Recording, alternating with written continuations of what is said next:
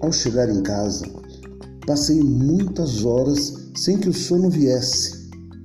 Imaginava o tempo que perdi por não ter ido em busca de Dona Jamila e a sua joia Maqueda. Os meus pensamentos borbulhavam e eclodiam em perguntas, perguntas que certamente haveria de fazê-las àquelas tão cativantes mulheres pretas.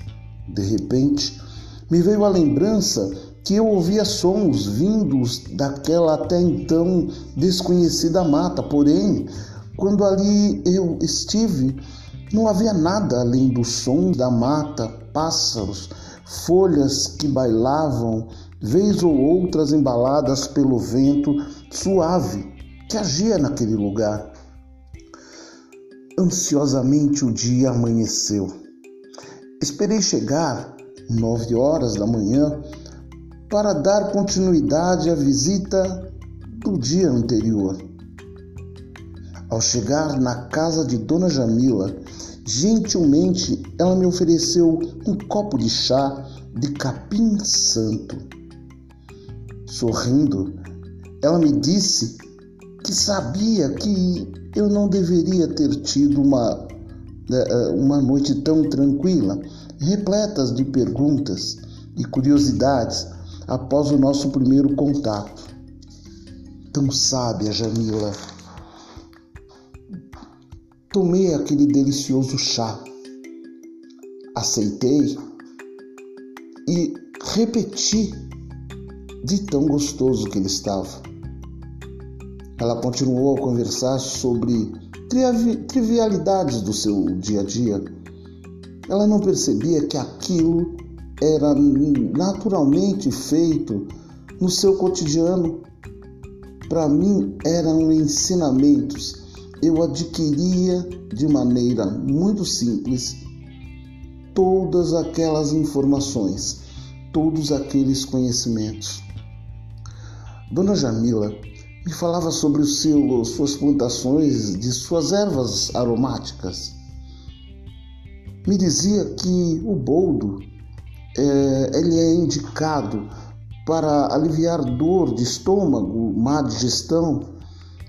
Ela salientou que esse chá não emagrece, mas ajuda a desinchar a barriga, porque ajuda a combater os gases intestinais, deixando a barriga mais lisa conforme ela mesmo disse.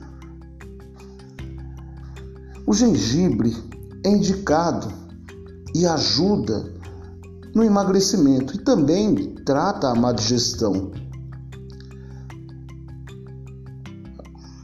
O, ela, ela alivia o enjoo, gastrite, resfriados, colesterol, a pressão se estiver muito alta, há o controle tosse, dores musculares, circulação sanguínea e mais um, outras coisinhas. E eu via o brilho nos olhos de Dona Jamila e a felicidade de falar a utilização de cada uma daquelas ervas. Ela aconselha a tomar esse chá de gengibre duas a três vezes ao dia quem tem pressão alta não é aconselhável fazer muito uso, pois pode ser perigoso, pois aumenta ah, os vasos sanguíneos. A folha da batata doce é indicada para combater inflamação do ouvido, garganta, etc. Ela me disse até das propriedades da folha da folha da cebola a folha da cebola para cozinhar no arroz, mas falaremos disso logo mais, pois eram tantas as informações que acompanharam aquele copo de chá de capim santo que foi inevitável a minha pergunta a respeito dos benefícios dele. Dona Jamila abriu um grande sorriso e foi dizendo: eu percebi a sua vontade de descobrir ou, quem sabe, tirar diversas dúvidas sobre a sua visita de ontem. Pois bem, é para essas situações que o chá cidreira ou o capim-limão e até mesmo o capim-santo é indicado, para o tratamento de insônia e problemas de ansiedade, para o combate à febre e em casos de cólicas estomacais, intestinais e é também um bom desintoxicante. Rimos muito, rimos juntos. A sabedoria desta senhora Jamila me cativava muito. Enquanto conversávamos, pude perceber um grupo de pessoas onde, em sua maioria, eram jovens adolescentes, ladeados por mais seis adultos, sendo quatro mulheres e dois jovens senhores também, foram recepcionados por Dona Jamile e encaminhados para aquele espaço onde, no dia anterior, eu conheci a carismática Maqueda.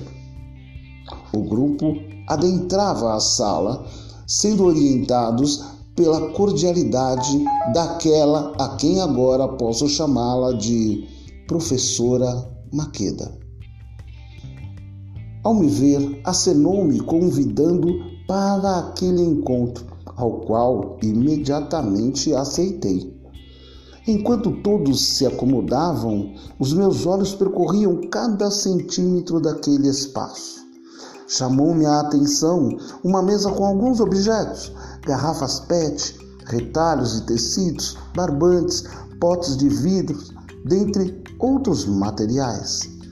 Professora Maqueda cumprimentou-nos a todos e todas e se dirigiu especialmente a uma pessoa a qual chamou-a de professora Dandara, agradecendo a presença, mas principalmente ao apoio dado por ela, visando a realização daquelas quatro palestras, aqueles quatro encontros onde, onde conversaríamos sobre a diáspora negra e suas tecnologias ao longo da história ela disse também ter reservado um dia para conhecimento de brincadeiras africanas.